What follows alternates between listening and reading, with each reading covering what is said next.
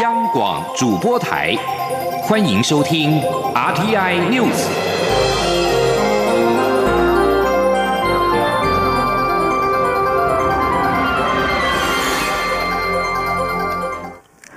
各位好，我是张淑华，欢迎收听这节央广主播台提供给您的 RTI News。COVID-19 武汉肺炎肆虐全球，包括英国、俄罗斯等国纷纷研发疫苗，希望能够对抗疫情。卫生福利部食品药物管理署今天下午宣布，有条件核准国光生技的 COVID-19 武汉肺炎候选疫苗，可以进行第一期的临床试验计划。这是国内拼国产疫苗的厂商当中第一个进入第一期临床试验的厂家。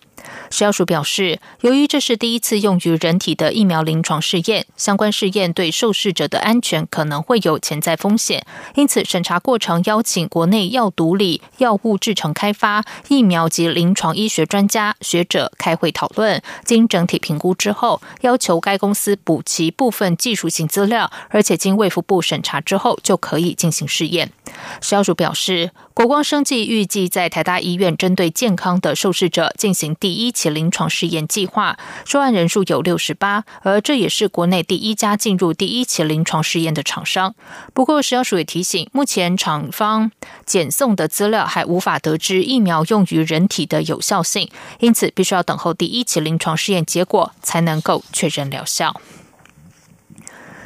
中央流行疫情指挥中心今天宣布，国内新增一例从美国移入的 COVID-19 武汉肺炎确诊个案。指挥中心发言人庄仁祥表示，这名个案是十多岁的本国籍少年，长期居住在美国，今年八月五号独自返台探亲。个案入境迄今都没有疑似症状。八月十五号经地方卫生单位裁检，于今天确诊。目前台湾总确诊人数达到四百八十五人。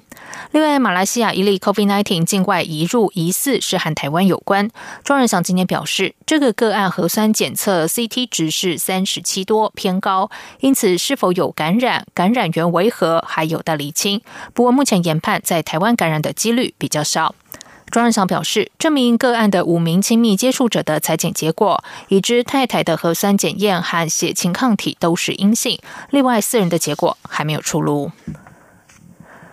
台湾国内人民币存款持续走低。中央银行今天公布台湾国内银行七月办理人民币业务的最新情况，存款余额比上个月再走低，微幅减少一点八四亿，成为两千四百零九亿多人民币，创下二零一四年二月六年半来的新低。不止台湾，香港到六月底的人民币存款为六千三百九十九亿，单月就减少五百五十亿，跌幅创三年半来最大。推测和中国实施港区国安法有关。记者陈林信宏报道。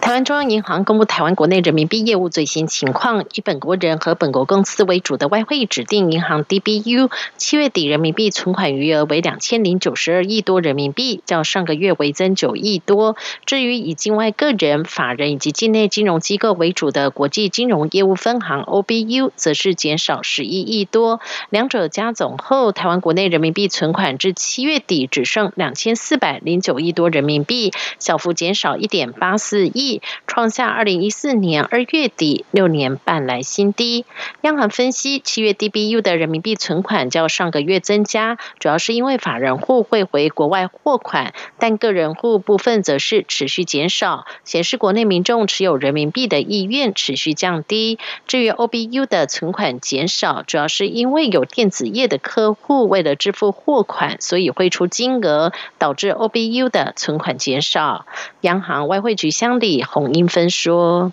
我们整体来讲的话，就是说 DBU 的增加啊，最主要是国外货款收到钱汇回来嘛。啊，OBU 的存款减少，最主要是电子产业支付货款好所造成的。”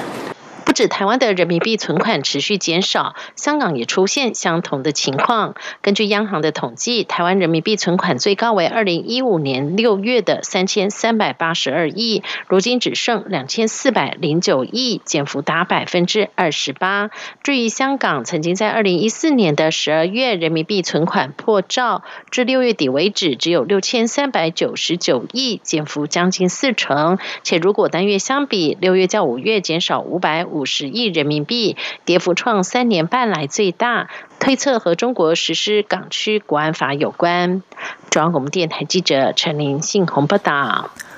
立法院今天成立中华民国与西班牙国会议员友好协会，由国民党立委吴怡丁担任会长，共有二十九位跨党派委员加入。吴怡丁表示，台湾和西班牙气候相似，人民也很热情，希望未来能够透过台西国会友好联谊会，促进两国的交流。立法院今天也成立了中华民国与捷克国会友好联谊会，总共有二十八名跨党派立委参加。捷克驻台代表朗乐也出席祝贺。台捷国会友好联谊会长、国民党立委万美玲表示，捷克参议院议长维特奇八月底将访问台湾，立院成立台捷国会友好联谊会，期盼能够提升双边国会外交和民间友好交流。至于考量防疫，接待将采取人盯人的方式进行。记者郑祥云、王维婷采访报道。捷克参议院议长维特奇八月三十号到九月五号率团访问台湾。在维特奇访台前夕，立法院十七号成立中华民国与捷克国会友好联谊会，捷克驻台代表朗乐也出席成立大会，进一步促进台捷国会外交和民间交流。台捷国会友好联谊会会长、国民党立委万美玲表示，台捷自二零一六年起便展开台捷次长级经贸对话会议，双方签。签署的台捷避免双重课税协定也将于明年元旦上路。万美玲表示，捷克也是欧洲第一个与台湾签订防疫联署声明的国家，两国关系日益密切。希望此次议长的访台，台湾与捷克两国之间，不论在政治领域讨论有关自由、民主、主权与人权等共享价值，及在技术领域商谈人工智慧。航太与现代化废弃物处理等项目，都能够让两国展开更多的合作，让台捷两国都能够有满满的收获。维特奇八月底将率领九十人搭乘包机访问台湾。关于捷克访问团的防疫措施，外交部次长曾厚仁表示，访问团所有活动都为实名制，接待采取人盯人的方式进行，行程安排比以往复杂许多。我们还在继续跟指挥中心那边在协调联系，嗯，我们会做到在防疫上最好的准备哈。这个隔离的话哈，呃，你真正实际隔离的话，人家都不会来的啊。所以这个我们一定会想出一个呃最呃有效率的方式，既能防疫呢，又能达到这个呃访问最好的效果。维特奇九月一号将在立法院发表演说，立法院长游锡坤十九号上午将召集朝野协商，讨论捷克访问团参访立院事宜，并希望达成朝野立委都出席维特奇演说的共识。至于其他的行程规划，曾厚仁表示还在安排当中，尚未完全定案。中央广播电台记者郑祥云、王威婷采访报道。高雄市长补选，民进党推派的候选人陈其迈当选高雄市长，外界关注小内阁人事布局。陈其迈今天表示，他会不分党派用人为才，也会增加女性官员比例。陈其迈说，在选举过程中，大家也许有一些意见分歧，但选举已经结束，现在是合作的开始。有些过激的言论没有必要，希望大家冷静下来。对于外界相当关心的小内阁人选，陈其迈指出，他会增加女性官员比例，但目前尚未征询任何人选。有些报道不知从何而来，他不针对个别人选回应。他会从市政的四大优先来寻觅人才。据媒体报道，代理市长杨明洲可能回国担任副市长。陈其迈表示，杨明洲是很好的文官，未来会请他帮忙。小内阁人选会以专业与在地优先进行全盘考量。而国民党在高雄市长补选惨败，党主席江启臣今天上午召集党内一级主管开会，检讨败选及党未来的走向。文传会主委王玉敏会后表示，党内进行人事调整，高雄市党部主委庄启旺请辞获准，组发会主委叶寿山转任政策会副执行长，智库副执行长李哲华则是回国担任组发会主委。记者刘品希报道。高雄市长补选惨败后，党主席江启臣十七号上午召集一级主管开会。文传会主委王玉敏会后受访表示，高雄市党部主委庄启旺在罢韩投票结束后就已经向党中央提出辞呈。当时江启臣及秘书长李乾隆考量后续还有议长跟市长补选。因此，请庄启旺留下来帮忙到补选结束。而目前阶段性的工作已经告一段落，党中央感谢庄启旺在这段时间的辛劳，让庄启旺先休息一阵子。高雄市党部主委一职会再另觅适合的人选。另一方面，负责选务操盘的组发会主委叶寿山被点名应该下台负责。叶寿山十六号已经表示他会负起全责，会向江启臣请辞。王玉敏说，叶寿山将转任政策会副执行长，新任组发会主委则由智库副执行长李哲华担任。他说，组发会主委叶寿山主委的部分呢，那他就转任为政策会的副执行长。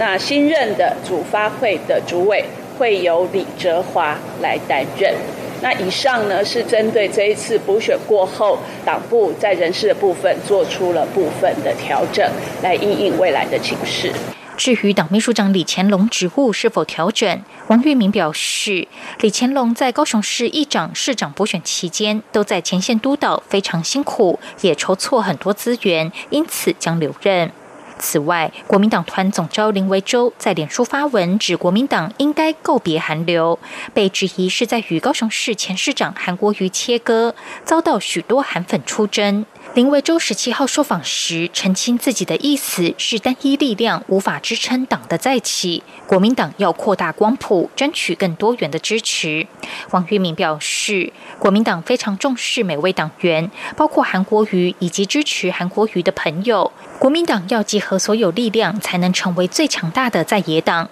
林维洲的说法并没有切割问题。他并指出，国民党会在九月六号全代会上，针对补选失利以及未来改革方向提出完整的报告。央广记者刘品熙在台北的采访报道。在外电消息方面，美国将在今年的十一月三号举行总统大选。民主党今天起召开为期四天的全国党代表大会，目的在正式提名前副总统拜登和参议员贺锦丽为民主党的正副总统候选人。预计民主党各派系都将塑造团结气氛，一致支持拜登在大选中将寻求连任的总统川普赶下台。同时，川普有意删减邮政管理局资金，激起了大批民主党支持者的怒气。在野的民主党担心这会延误全美邮件寄送，担心影响到十一月三号总统大选的邮寄投票运作，已经于十六号加大反制力道。众议院打算表决新法，而数州也正考虑采取法律行动。川普希望能够争取连任，但他目前在多项民调上落后拜登。民主党人指控川普试图妨碍资金已有缺口的邮政服务，借此阻挠邮寄投票。川普在举不出证据的情况下，数度声称大量增加的邮寄投票会导致舞弊。然而，在美国，邮寄投票稀松平常。二零一六年就有四分之一选民采取邮寄投票。根据全美民调，拜登整体支持度领先川普九个百分点。这项数据和整个夏季进行的其他大部分全国民调差不多。经过美国居间斡旋，以色列和阿拉伯联合大公国上周达成两国关系迈向正常化协议，震撼各方。纽约时报指出，阿拉伯国家一发愿意搁置巴勒斯坦争议和以色列发展关系，是因为中东和世界态势出现转变。因为阿拉伯之春让波湾各国王室意识到，群众对于压迫和贪腐的怒火更会威胁到他们的统治。同时，他们仰赖数十年的西方盟友，在紧要关头的时候恐怕是靠不住的。此外，人口结构的改变为年轻人创造就业机会，已经比力挺巴勒斯坦更重要。由于事前巴勒斯坦领袖对于以阿两国达成协议已是不知情，因此觉得被阿联出卖。而对于协议中阿联提出的条件，包括以色列不得进一步兼并约旦河西岸等等，巴勒斯坦并不买单。伊朗总统鲁哈尼十五号演说表示，阿联和以色列达成关系正常化的协议是一大错误，并称这是波湾国家的。对于波湾国家的背叛，阿拉伯联合大公国外交事务国务部长加尔加西今天表示，阿联和以色列达成的关系正常化协议是一项主权决定，并非针对伊朗。这里是中央广播电台台湾之音。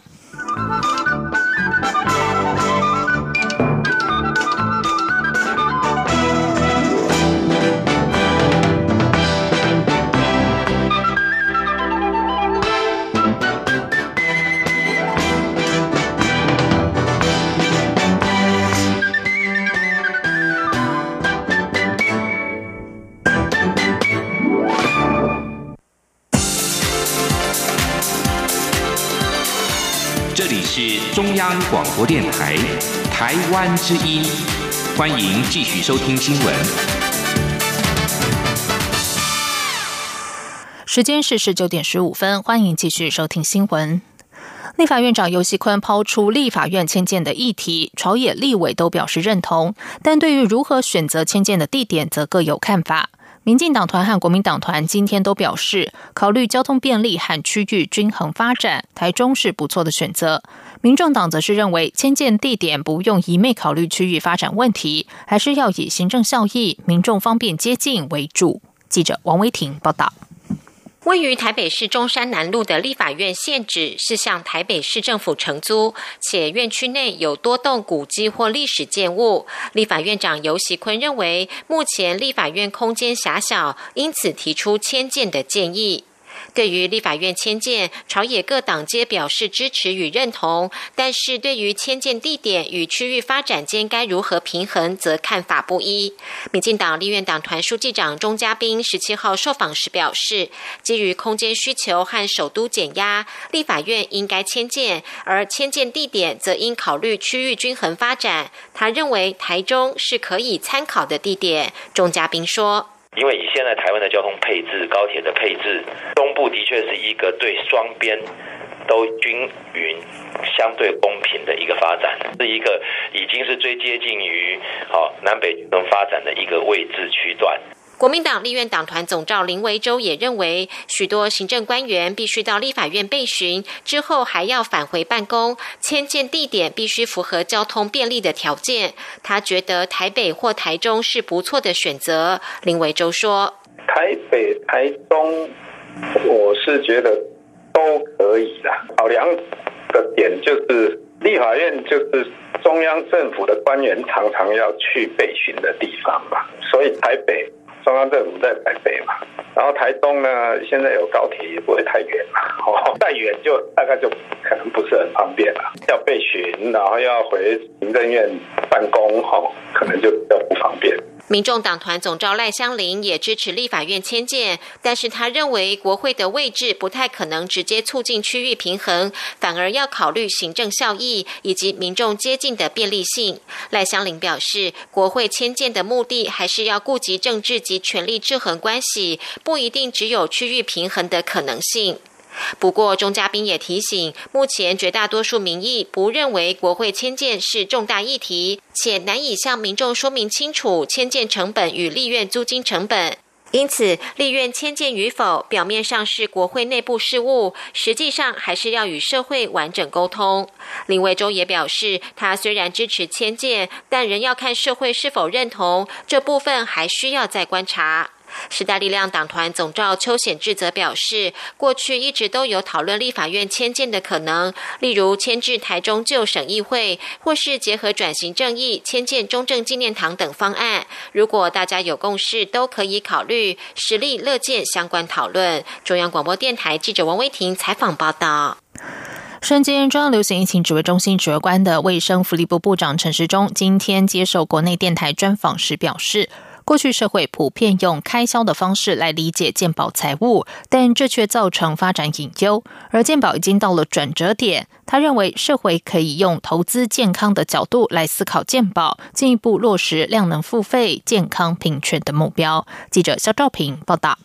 中央流行疫情指挥中心指挥官十七号上午接受国内电台专访，被问到全民健康保险的改革想法，陈时中坦言，这的确是困难的题目，但呼吁社会应以健康投资角度来理解健保支出。陈时中表示，过去多用开销概念来讨论健保费，而这种观念会造成有节省开销的预设想法。但如果把健保费理解成是对全民的健康投资，或许就能进一步讨论下一步的给付、收支联动等制度问题。他说：“哈，投资跟开销这两个概念是不一样的。事实上，一个健保上面的花费上面，你不能把它当做一个开销嘛。嗯，因为大家喜欢开起啊，无啊，你开这个钱得得上健康啊，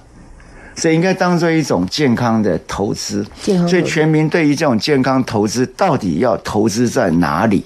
到底要投资在什么地方？好，接大家来讨论。陈时中也以台湾集体电路公司为例，指正因为台积电每年在人力、机器研发的投资比例很高，才有现在体质良好的表现。这道理放在健保体系也能适用。他认为发展二十六年的健保已经到了转折点，强调社会也该用健康投资的角度来讨论健保。他说：“大家以前都把健保当做一个免费医疗，缺乏一个投资的概念，哦，所以这次我们应该要来，大家应该好好来谈一谈社会的对话要展开。”陈时中表示：“用医疗开销角度看健保投资，虽然短期不会有问题，但长时间下来却会出状况。而在进行改革之前，政府一定会跟社会沟通，期待健保能往落实量能付费、健康平权的目标前进。”中央广播电台。台记者肖兆平采访报道。儿童福利联盟文教基金会今天发表台湾学生睡眠及使用提神饮料调查报告，结果发现有将近八成的国高中职学生每天睡眠时间不到七小时，而且过去一个月曾喝咖啡或能量饮料的比例就高达七成。医师提醒，咖啡会影响睡眠，如果睡眠不足，更会干扰生长激素，青少年还是要多加注意。今天记者杨仁祥、肖兆平采访报道。要升高三的黎同学，经常熬夜准备功课，平均每天只睡五个小时，结果隔天上课老是睡觉，只好靠捏自己的大腿。保持清醒。其实像黎同学这样睡不饱的国高中职生并不少见。儿童福利联盟文教基金会近期调查发现，有七成八的受访学生平均每天睡眠时间只有六点九个小时，根本不到青少年该有的八到十小时。基金会执行秘书黄运璇进一步表示，这些睡不够的学生很容易在白天出现疲劳、情绪不稳等状况。调查更发现，有四成九的学学生会在精神不济时选喝含有咖啡因的茶类饮料，有三成三的学生会喝咖啡，更有两成一的比例会喝能量饮料。他说，大概有七成左右的孩子在过去一个月有饮用过咖啡因的饮料，或者是呃那个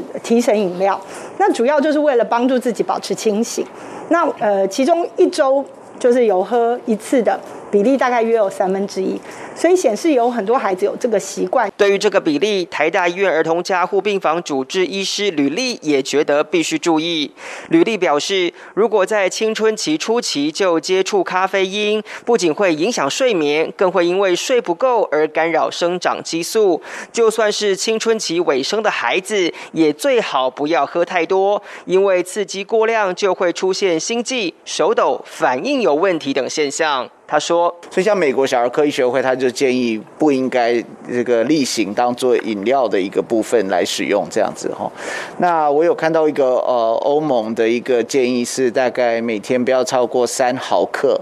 哦，每公斤三毫克的量，哦，所以如果你是四十公斤的话，一天就不要超过一百，好，一百一百二。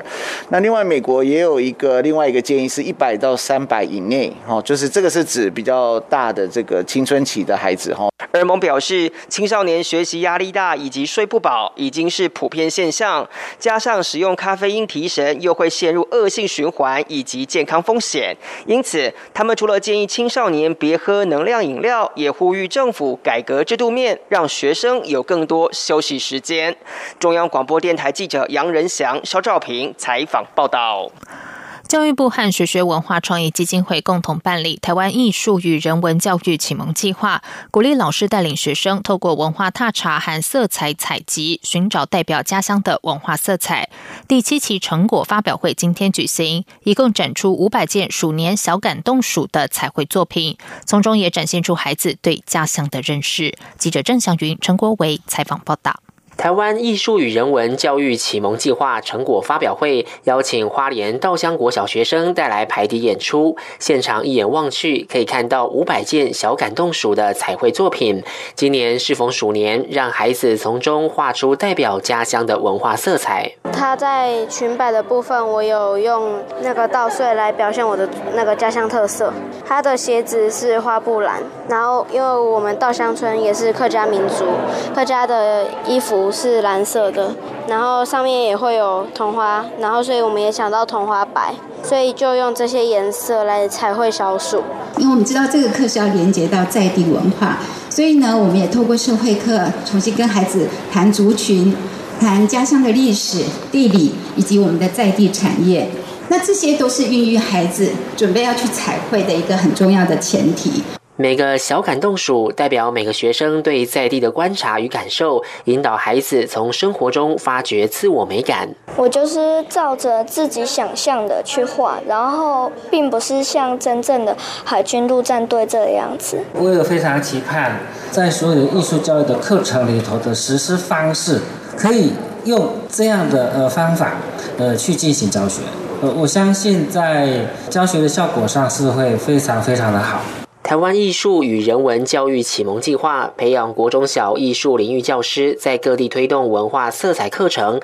七年来，共有七百一十七所学校，四万五千人次参与，已发表超过三千个台湾文化色彩，进而彰显台湾在地文化价值。中央广播电台记者郑祥云、陈国伟台北采访报道。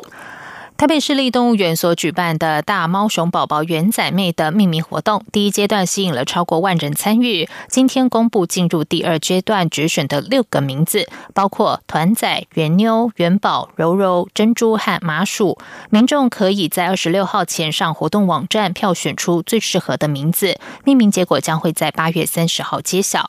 台北市立动物园也指出，大猫熊宝宝一般在出生大约四十五天前后会睁开眼睛，圆仔妹在出生第圆仔是第四十二天时睁开双眼，而圆仔妹到第四十七天才张开双眼。保育员说，圆仔妹是巨蟹宝宝，出生头之后的头一个月对环境比较敏感，也会有自己的情绪，而这段时间只要圆仔妹发出声音，妈妈就会丢下美味的竹笋，立刻到育婴房去照看。接下来就进行今天的前进新南向。前进新南向。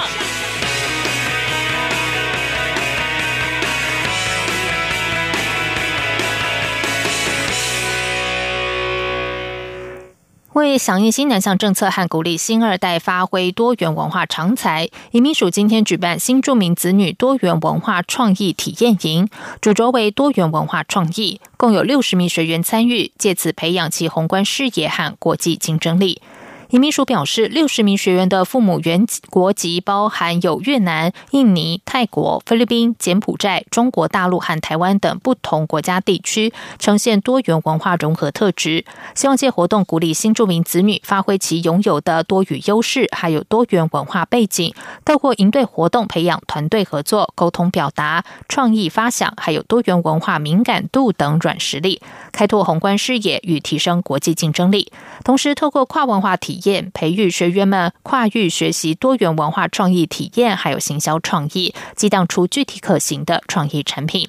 学员之一的满甜甜目前就读台北的西松高中，他母亲来自菲律宾。满甜甜因为自身背景还有对语言的天分，除了精通英文，现在还学习第二外语菲律宾语以及第三外语意大利语，在语文竞赛也屡获佳绩。他希望借由体验营多元文化交流，为未来的职涯发展做准备。